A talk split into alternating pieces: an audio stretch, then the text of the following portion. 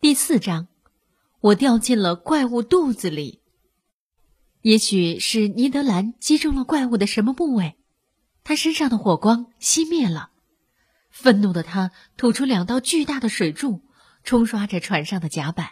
正在观战的我和船上一些其他东西竟然一起从船栏杆旁被冲到了海里。可虽然我意外落水，我的神智还是清醒的。我用尽全力让自己浮上来，夜色黑沉，我好像看到一大块黑东西在渐渐消失，它的标灯远远的熄灭了。我开始绝望的大喊：“救命！”同时，两只手拼命的向林肯号方向划去。就在我的力气要用尽的一刻，我还是本能的叫了一声：“救命！”完了。海水这下一窝蜂的往我嘴里钻，我呼吸困难，就要沉入海底。突然，一只手拉住了我，把我拖出了水面。原来是康塞尔。我问他：“你也是刚才被撞落海中的吗？”“哦，不是，我看见先生落水，我就跟着跳下来了。”“战舰呢？”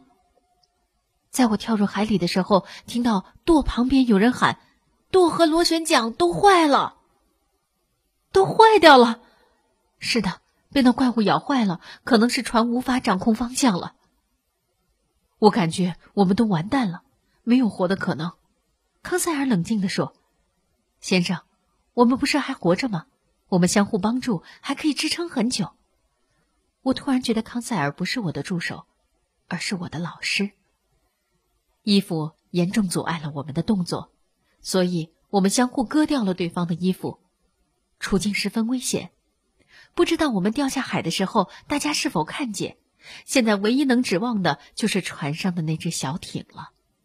为了不使两人同时精疲力尽，我们一个人朝天躺着，双臂交叉，双腿伸直，扶着不动；另外一人游水，把前一人往前推送。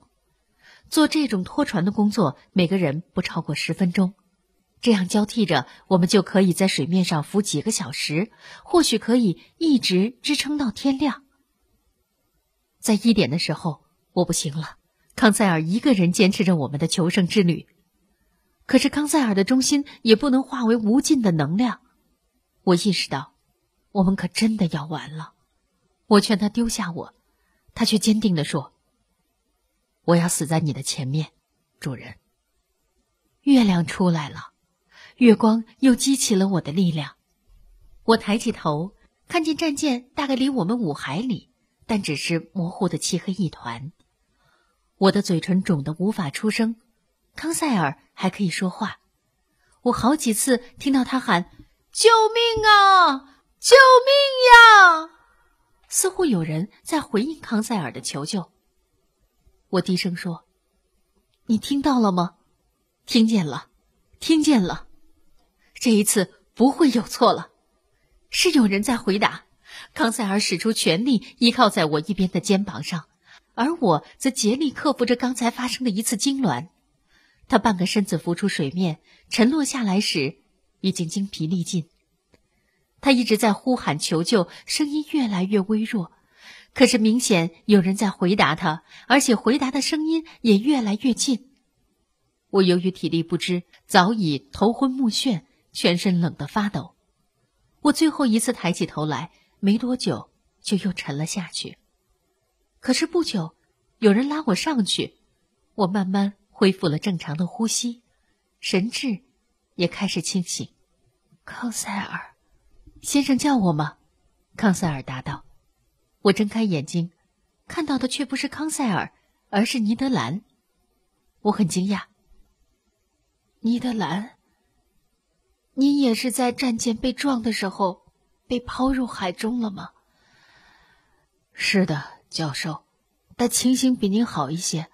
我几乎是立刻就站在了一个浮动的小岛上，一个小岛，更确切的说，是站在那只巨大的独角鲸上。尼德兰，请说清楚点儿。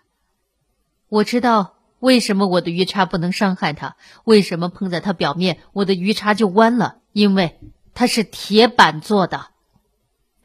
加拿大人看我有点发呆，他知道我不相信，就接着说：“我们现在就在这个怪物的上面，您看看吧。”我赶紧爬起来仔细查看。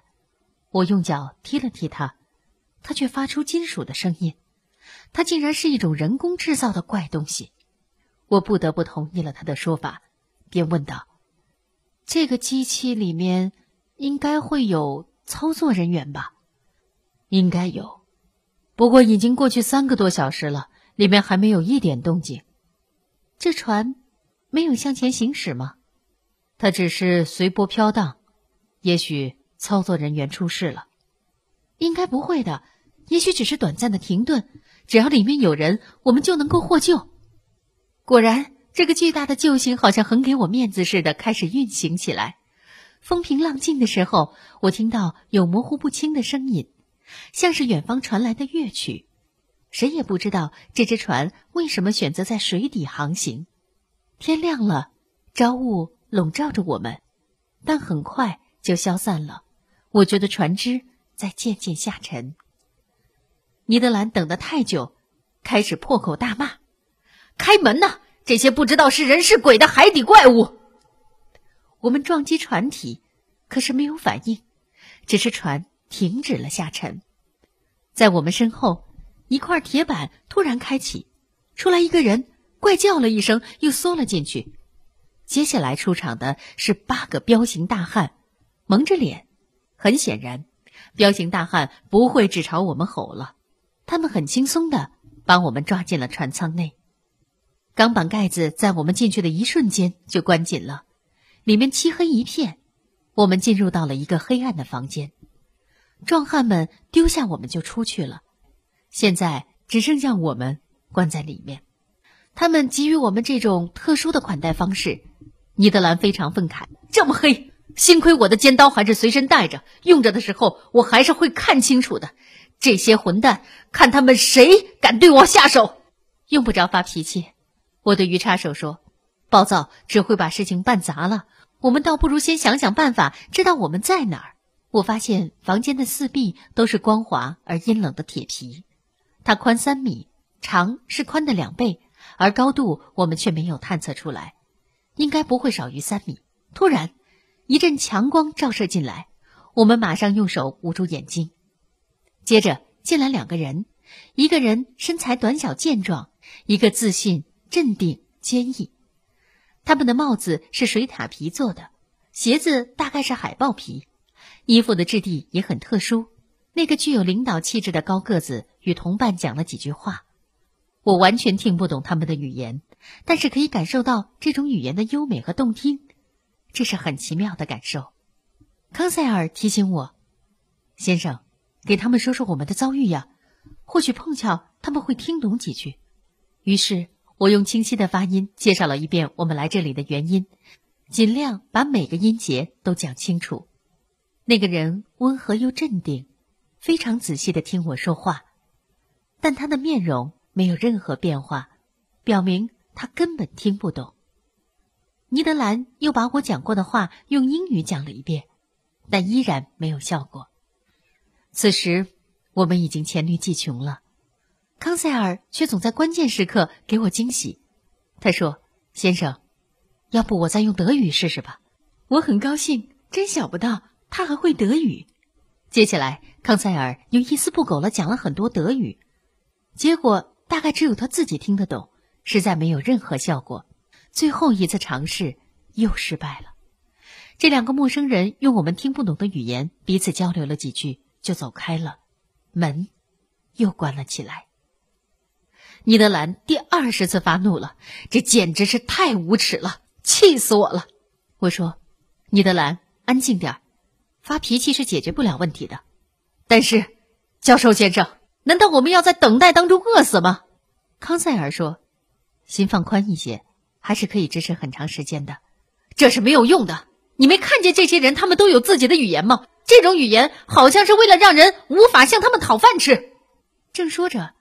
房门打开了，进来了一个侍者，给我们送来了料子我不认识的衣服。我和同伴穿上了衣服。这时候，侍者在桌子上放了三份餐具。尼德兰不耐烦地说：“这个鬼地方能有什么好吃的？可接下来的事儿却证实了尼德兰的愚蠢。精致的食物盒子大概是银质的，豪华的饭桌像高级饭店一样，没有面包、美酒，食物大多是可口的鱼类。